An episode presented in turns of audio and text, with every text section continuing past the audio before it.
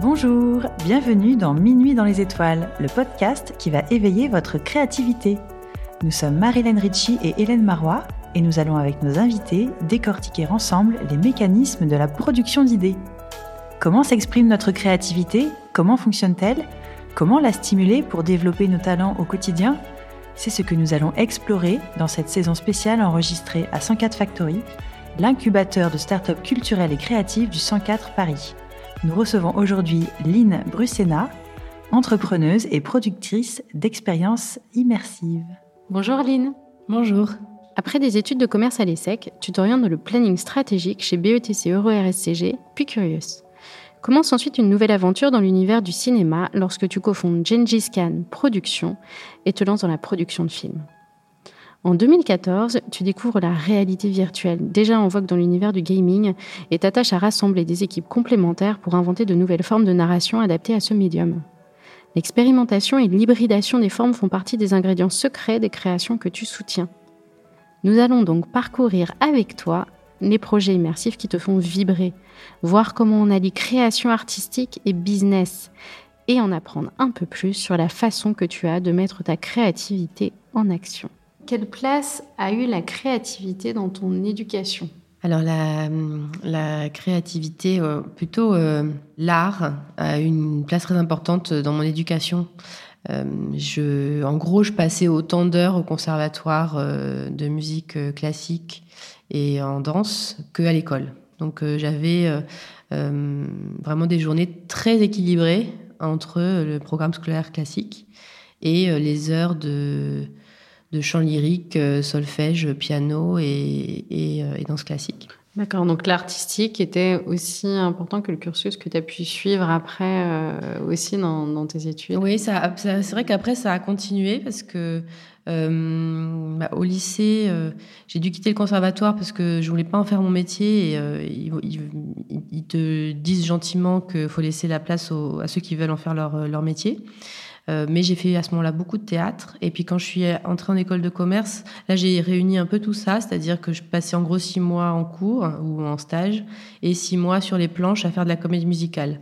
Donc euh, là c'était pas voilà c'était pas dans une même semaine que je que je partageais mon temps, mais dans une année j'arrivais à avoir vraiment euh, un pied dans le l'apprentissage, on va dire plus business et un pied dans, euh, dans l'artistique. Est-ce qu'il y a un, souvenir particulier d'un spectacle qui t'a marqué, d'une performance qui t'a marqué? Est-ce que c'était plus euh, le plaisir que tu pouvais prendre dans le chant lyrique, dans le piano?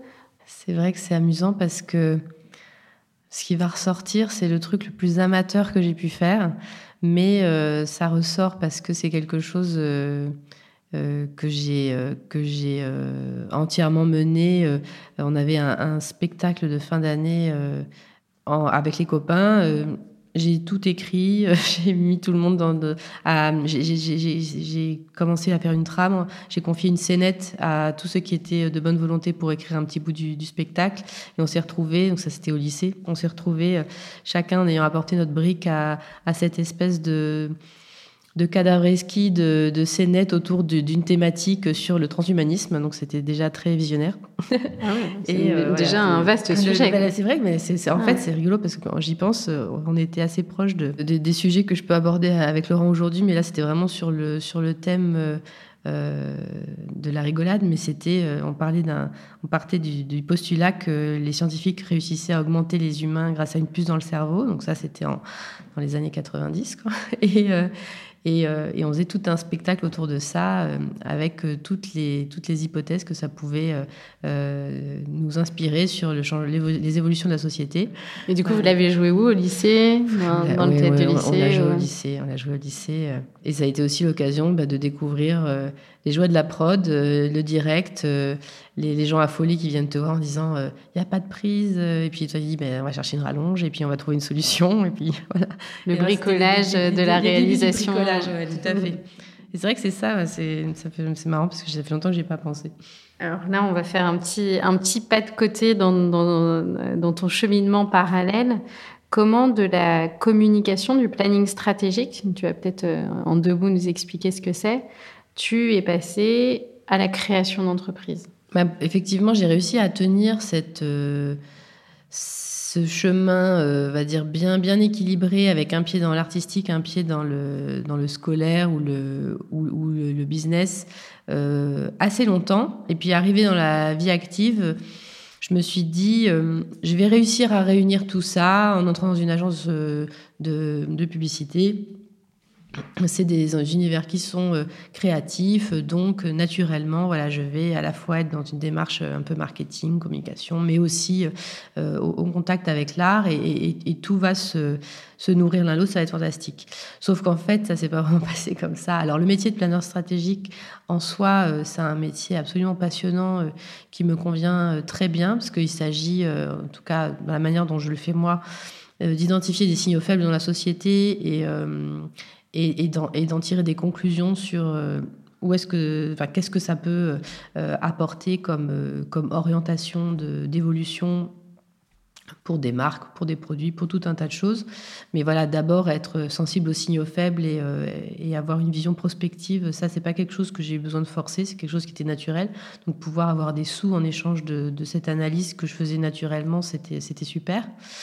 Après, la partie artistique, par contre, elle n'était pas du tout euh, celle qui me, qui me convenait. Euh, et, du coup, assez vite, je me suis dit comment est-ce que je pourrais me renourrir en ayant une activité artistique euh, bah, professionnelle en plus de mon métier? Et, et là-dessus, je rencontre mon mari qui lui est fou de cinéma. Et, et, il pense au cinéma tout le temps, il parle au cinéma tout le temps. Et, et moi, je me dis, mais en fait, ça serait intéressant, pourquoi pas le cinéma et donc, c'est comme ça qu'on s'est mis à penser à créer notre société de, production de cinéma. Et là-dessus, euh, j'ai décidé aussi de me mettre à mon compte euh, en tant que planeur stratégique. Donc, je suis devenue slasheuse pendant quelques temps. Donc, vraiment, euh, mes journées étaient partagées entre le planning strat en freelance pour des agences et des annonceurs et euh, la production de courts-métrages. D'accord, donc moitié-moitié dans tes journées, euh, tu passais de l'un à l'autre Le matin, euh, j'avais des, des, réunions avec, par exemple, des, des, des, entreprises spécialisées dans la lance à incendie qui voulaient repositionner voilà, leur communication sur le secteur. ensuite, j'avais un déjeuner avec un réalisateur. L'après-midi, je passais des coups de fil pour des entretiens sur des marques cosmétiques. Et le soir, j'allais à des premières. Du cinéma, comment tu es passé à ce médium qui est le médium de l'immersion? Déjà pour toi, qu'est-ce qu'une expérience immersive? Donc en fait, quand on a créé Gengis Khan Productions, l'idée c'était euh, vraiment de se faire plaisir et comme on a des goûts très éclectiques, euh, on voulait toucher à tout, donc aussi bien de la fiction euh, pour le cinéma que pour le web, des pilotes d'émissions télé. on a fait des projets de documentaires, euh, euh, on voulait faire aussi du clip. Et en fait, à chaque fois qu'on se lance dans, une production différente, c'est des métiers différents, c'est des interlocuteurs différents.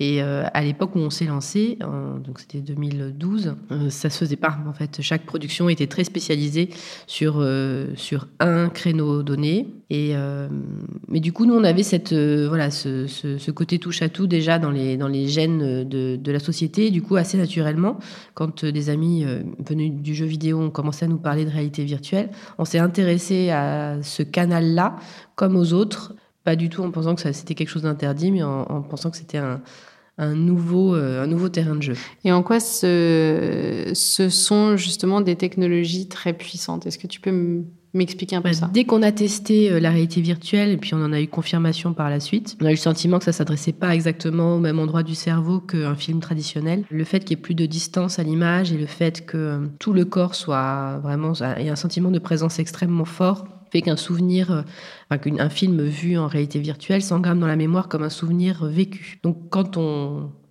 propose une œuvre immersive de ce type à des publics, ben, on, travaille sur leur identité, on travaille sur leur mémoire euh, profonde. Et, euh, La personne, en, clair, la personne qui regarde une fiction en réalité virtuelle, en fait, imprègne dans sa mémoire cette fiction comme si elle l'avait euh, réellement vécue. Tout à fait. C'est pour ça que ça a un succès tel en, en, désensibilisation à des phobies. C'est un outil qui va être très très utilisé. Et euh, il y a plein de, neuroscientifiques qui se penchent sur le sujet, qui en parleraient beaucoup mieux que moi, mais c'est vrai que c'est des outils qui crée de l'expérience vraiment stricto sensu et, et pas que voilà pas que de la matière à, regarder, mais c'est vraiment de la matière à vivre. Et donc, il y a une responsabilité, je crois, accrue euh, sur les, propositions qu'on fait euh, sur, euh, sur ces outils-là. Et donc, j'avais très, très envie, à titre personnel, de, de, craquer un peu la machine pour comprendre comment elle fonctionne avant qu'on se retrouve tous avec un casque sur la tête sans trop savoir ce que ça nous faisait. Quoi. Donc une approche à la fois sensible et à la fois une forme de réflexion philosophique sur le médium avant de vous lancer dedans. Quoi. Et puis tout au long des, productions que, que, vous développez. Oui, ça c'est clair que c'est un, c'est un fil rouge que, que je garde tout le temps. J'en parle à chaque fois que j'ai l'occasion euh, sur des tables rondes ou, euh, ou, dans, ou dans des rendez-vous. Et à chaque fois qu'on, qu'on fait une proposition qui utilise ces technologies immersives, on réfléchit à ce qu'on fait aux spectateurs.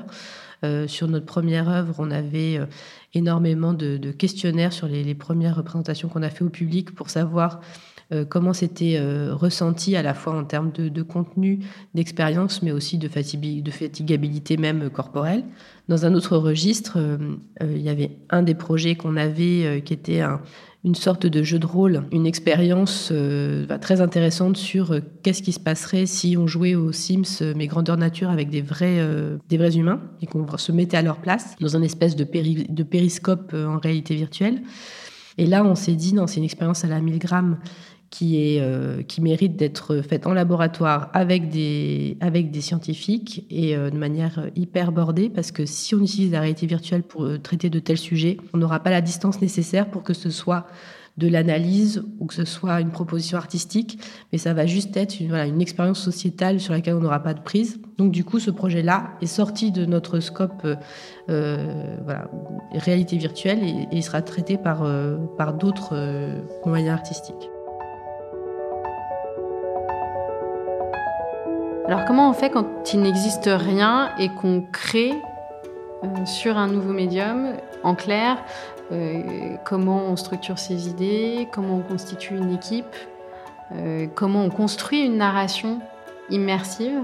Alors c'est vrai que là pour le coup, c'est très très excitant de se retrouver face à une page blanche. Autant quand on produisait des fictions en traditionnelle, euh, j'étais toujours un peu écrasée par euh, nos références.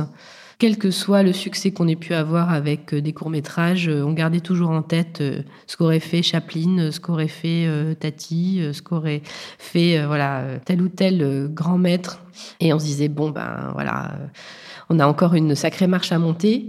Euh, là, il y a une liberté à ne pas avoir euh, de référence auxquelles euh, voilà, se comparer. ça, pour moi, ça c'est très personnel, pour moi c'était très très excitant. Il y a un petit côté vertigineux aussi à se projeter comme ça dans, l'inconnu, à se dire on ne sait pas où on va mais on y va. quoi. Ça, par contre, c'est quelque chose... alors, qui, en tout cas sur la partie artistique qui nous a pas trop fait peur parce que il y a quelque chose de très euh, naturel dans l'écriture immersive, en tout cas euh, euh, pour moi et, pour les, équipes avec lesquelles on, travaille, et notamment pour aussi Laurent Bazin, qui est l'artiste principal avec lequel on travaille.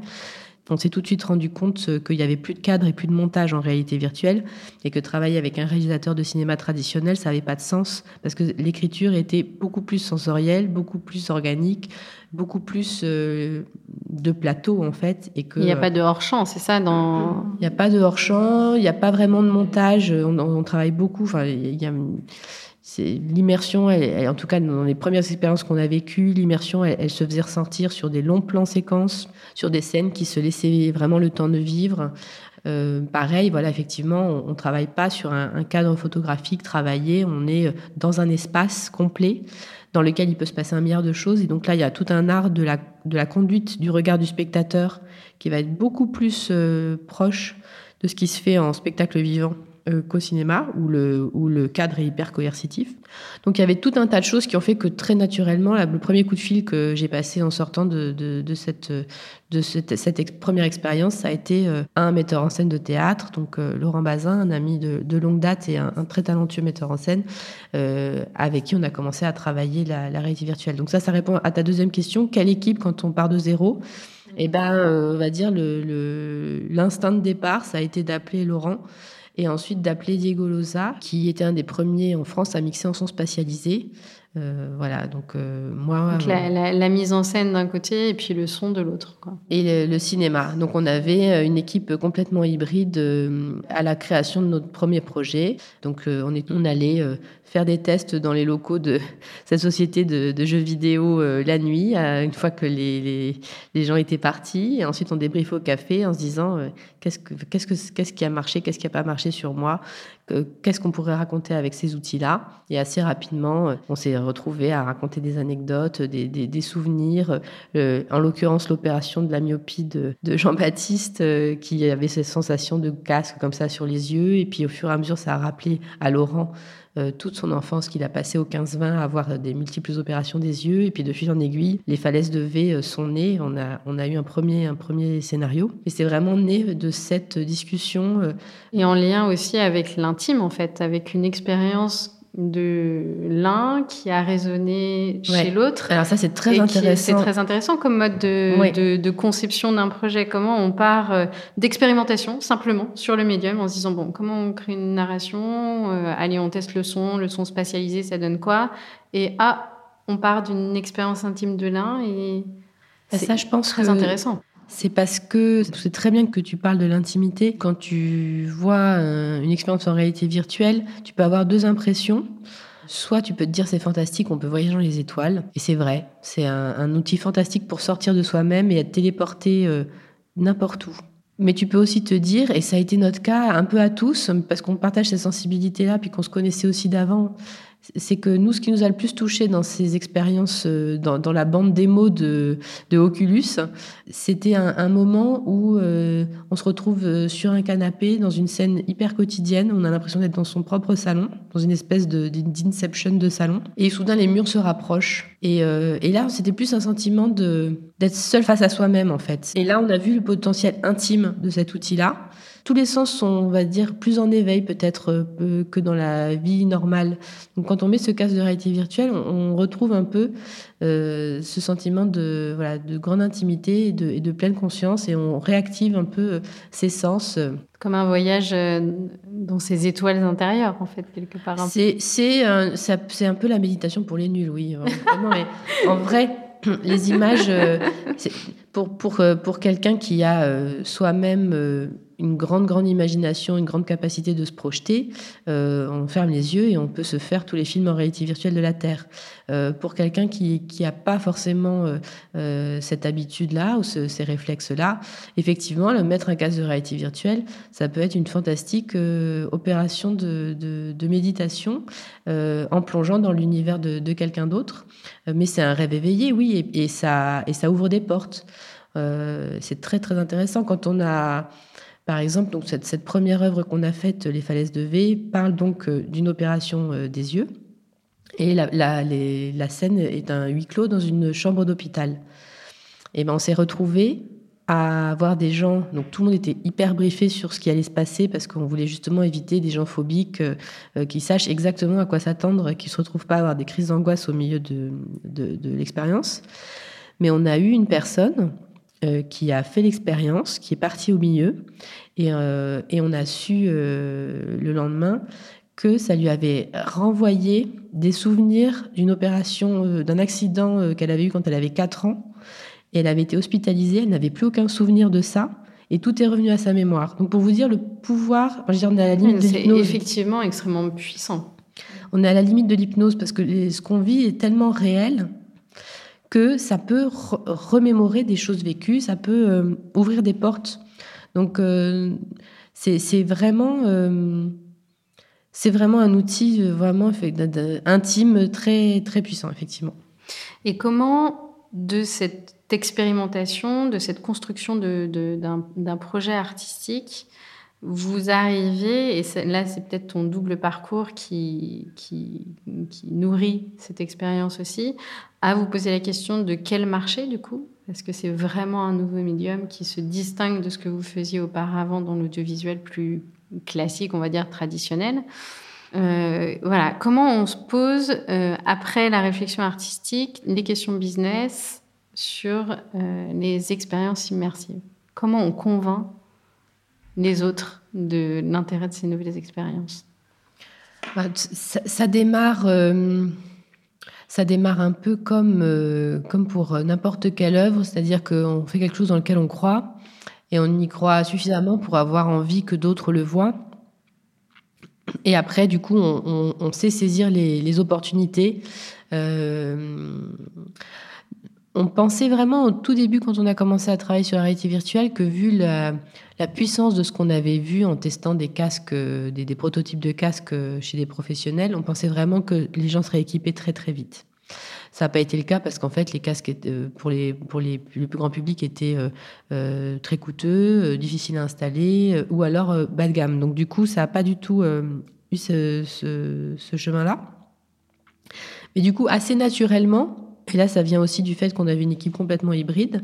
Euh, on a créé nous-mêmes la scénographie et euh, l'habillage de, ce film. Donc, c'est-à-dire sur, sur euh, ces falaises de V, on fait l'expérience, on arrive dans une salle où il y a une scénographie, on va dire in real life, dans la vraie vie, et ensuite, on est plongé dans cette expérience immersive, c'est ça? Oui, et ça va même un, cran plus loin, c'est-à-dire qu'aujourd'hui, il y a euh, des comédiens euh, euh, qui, font vraiment tout autour de ce film, il y a, toute une, pièce de théâtre immersif en fait qui se, qui se passe.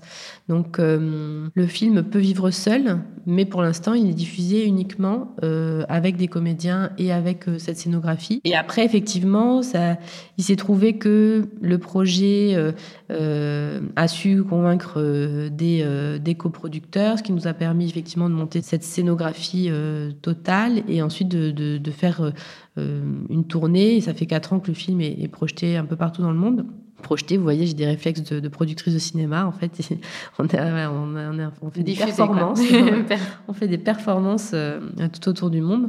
Et du coup, moi qui, euh, qui avais pris l'habitude d'envoyer des petits DCP à des festivals et avoir une, une vie de, productrice relativement calme, je me retrouve à, à, nouveau sur les routes, voilà, avec une troupe, à retrouver mes, mes racines de spectacle vivant. Et est-ce que tu as des rituels euh, qui, qui rythment tes différentes phases de création, sachant que j'ai l'impression que la création, elle se fait beaucoup en collaboration sur toutes ces expériences immersives que vous développez. J'ai ma, ma propre créativité, donc j'ai à peu près, euh, je sais pas, 10 idées euh, par semaine de projets qui pourraient voir le jour. Mais j'ai aussi identifié avec le temps que euh, si c'est si c'est pas un projet qui est partagé avec d'autres, je l'amène pas au bout. C'est beaucoup plus fatigant, c'est beaucoup plus de contraintes, c'est euh, beaucoup plus de stress, euh, mais au final, les idées arrivent à se réaliser. les idées se matérialisent. Toutes ces idées qui émergent, qui donnent lieu ou non à des projets,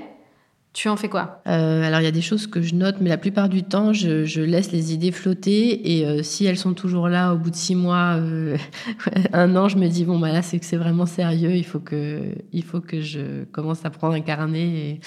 Donc voilà, je, je, je darwinisme. Je voilà, je, je sème les graines et puis après voilà, je, je, laisse germer. Merci beaucoup, Lynn, pour ce partage d'expérience et cette approche de l'immersion à travers ton parcours. Je vais maintenant laisser la parole à Hélène pour un voyage dans tes étoiles cette fois-ci.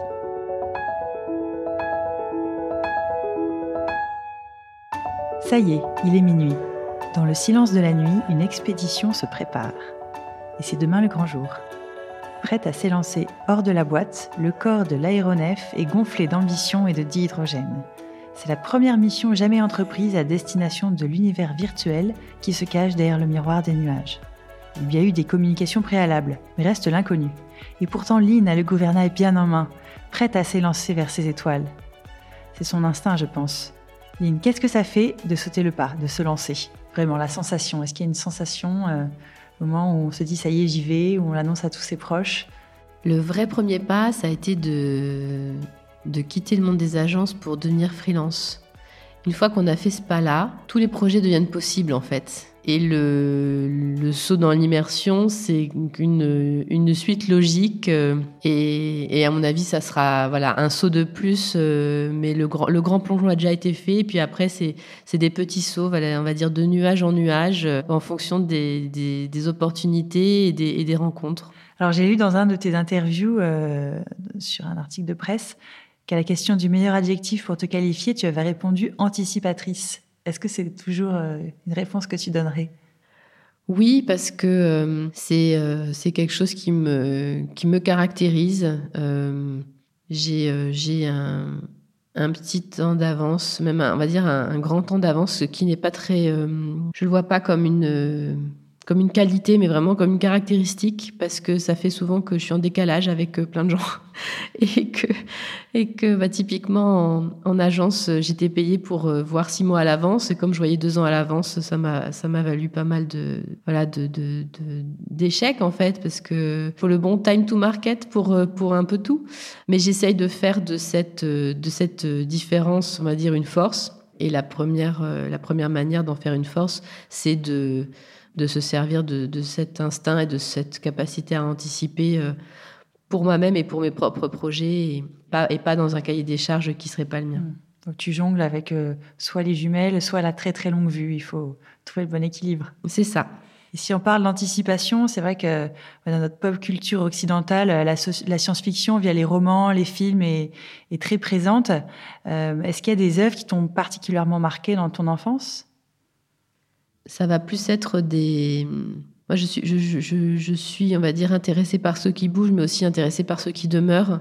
Et euh, d'une certaine manière, euh, voilà, Cyrano de Bergerac euh, va être pour moi une, une source d'inspiration, on va dire, continue, parce que ce qui m'intéresse, c'est de voir comment est-ce qu'on garde des Cyrano dans un monde qui change. En fait, ce qui bouge nous permet d'identifier ce qui ne bouge pas.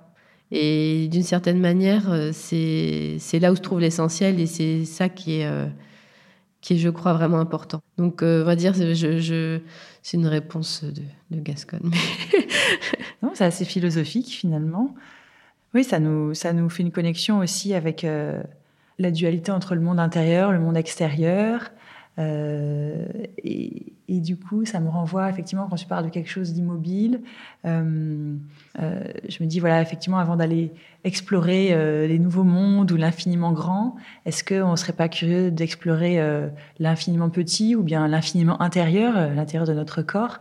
Est-ce que tu pourrais imaginer un, une production où, vous recréez, euh, sais pas, un, vaisseau qui se déplace à l'intérieur du corps, à l'intérieur des vaisseaux sanguins, des poumons, des organes? Est-ce que ça t'inspirerait? Oui, c'est un, un très beau projet. Euh, euh, on, a des, amis qui travaillent sur, sur ce genre de choses et, et c'est très très beau. Euh, c'est vrai que nous, l'intériorité, on l'a interprétée euh, un peu autrement. On a en tête cette euh, citation de Victor Hugo, encore un, grand auteur de science-fiction, qui, qui dit Il y a un spectacle plus grand que la mer, c'est le ciel. Il y a un spectacle plus grand que le ciel, c'est l'intérieur de l'âme. Et, et, c'est ça qui, qui, guide beaucoup nos créations. Euh, d'une certaine manière, quand je dis effectivement, il y a des choses qui changent, mais il y a des choses qui ne changent pas. Parce ce qui ne change pas, c'est euh, euh, les fondamentaux de l'humanité, voilà, l'amour d'une mère, la fraternité entre deux amis, l'importance d'un regard échangé, la sensation du vent sur la joue, et, c'est ça qu'on va essayer de, rechercher, de, un peu de sacraliser dans, des créations immersives qui sont là pour euh, voilà, capter ces moments de, vérité et puis les, les faire durer à travers, euh, à travers les siècles peut-être. Euh, grâce, grâce, grâce au numérique. Tu parles de, de fraternité, de moments à deux. Est-ce que le, contact avec l'autre est possible au sein de la réalité virtuelle Est-ce qu'on peut se retrouver main dans la main en vrai et, et en numérique aussi euh, dans un casque? Euh, est-ce que est-ce que c'est une dimension qui, que vous explorez aussi? Alors c'est une très grande question. On a un peu euh, contourner le problème en recréant de la, de, la collectivité dans la manière de vivre l'expérience, vu qu'elle se vit par euh, petits groupes. Donc du coup, le moment où tout le monde met son casque et le moment où tout le monde retire son casque, même s'ils ont été séparés euh, pendant le, le film, euh, il y a quelque chose qui se passe vraiment et un sentiment de, de groupe qui, qui se crée.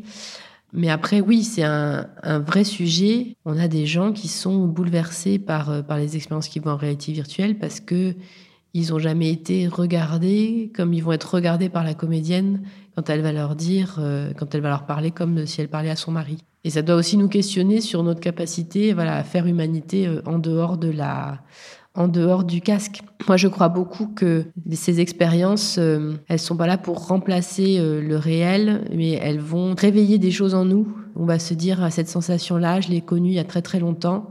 Qu'est-ce qui m'empêche de la revivre? Et effectivement, la solution de facilité, c'est de prendre un, casque et de, et de céder à toutes les propositions, euh, voilà, plus ou moins euh, sensationnelles qu'on va pouvoir nous proposer à l'avenir, ou bien de se dire, eh ben en fait, ça, je peux c'est un réel que je peux créer moi, en m'entourant des bonnes personnes, en en créant les conditions pour, euh, pour vivre ces, émotions que, que j'aime et que je me suis remémorée.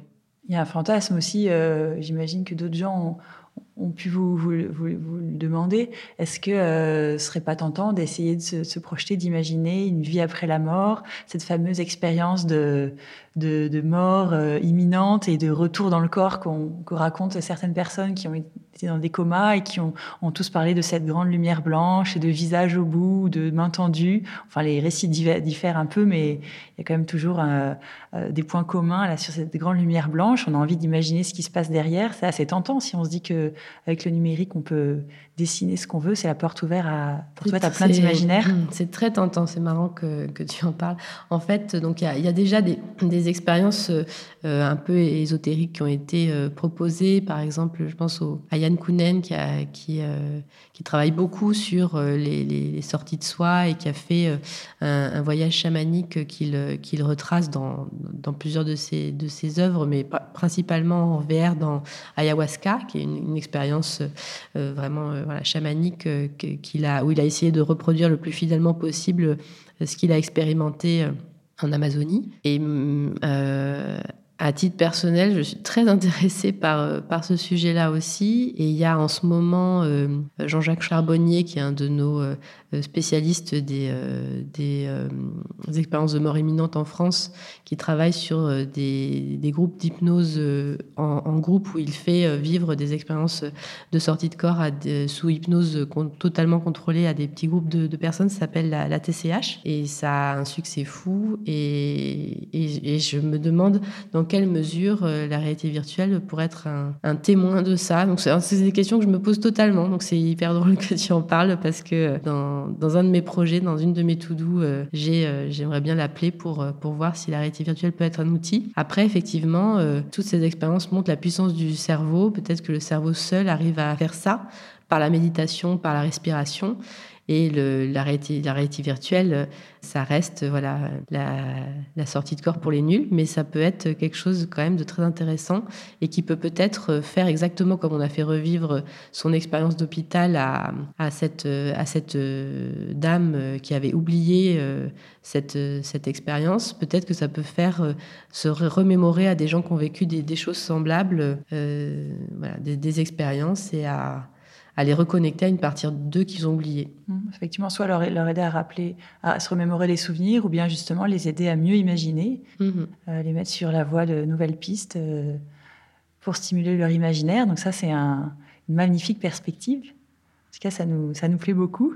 Euh, je crois qu'il va être temps de, nous raccrocher à nos fauteuils parce que le dirigeable dans lequel nous sommes installés se rapproche du fameux miroir de nuages.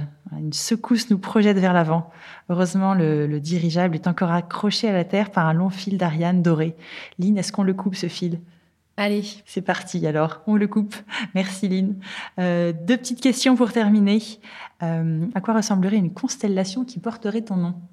À un flocon de neige. Un flocon de neige, tous uniques, avec leurs petites branches, bah, c'est magnifique. Et, pour rejoindre ce magnifique euh, cristal de neige, quel moyen de transport si le dirigeable n'y parvient pas Le pouvoir de l'esprit. Le pouvoir de l'esprit. C'est parfait. Merci Lynn, merci beaucoup. Merci à vous.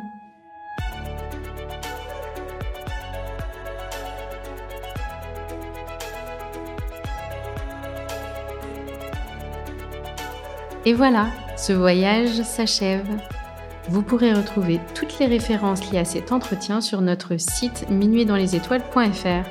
Si vous avez aimé ce moment passé ensemble, n'hésitez pas à vous abonner pour ne pas manquer les prochains épisodes et à nous suivre sur Twitter et Instagram à Minuit dans les étoiles. Vos commentaires et vos étoiles sont précieux pour nous faire connaître et nous améliorer. Alors on compte sur vous. À très vite.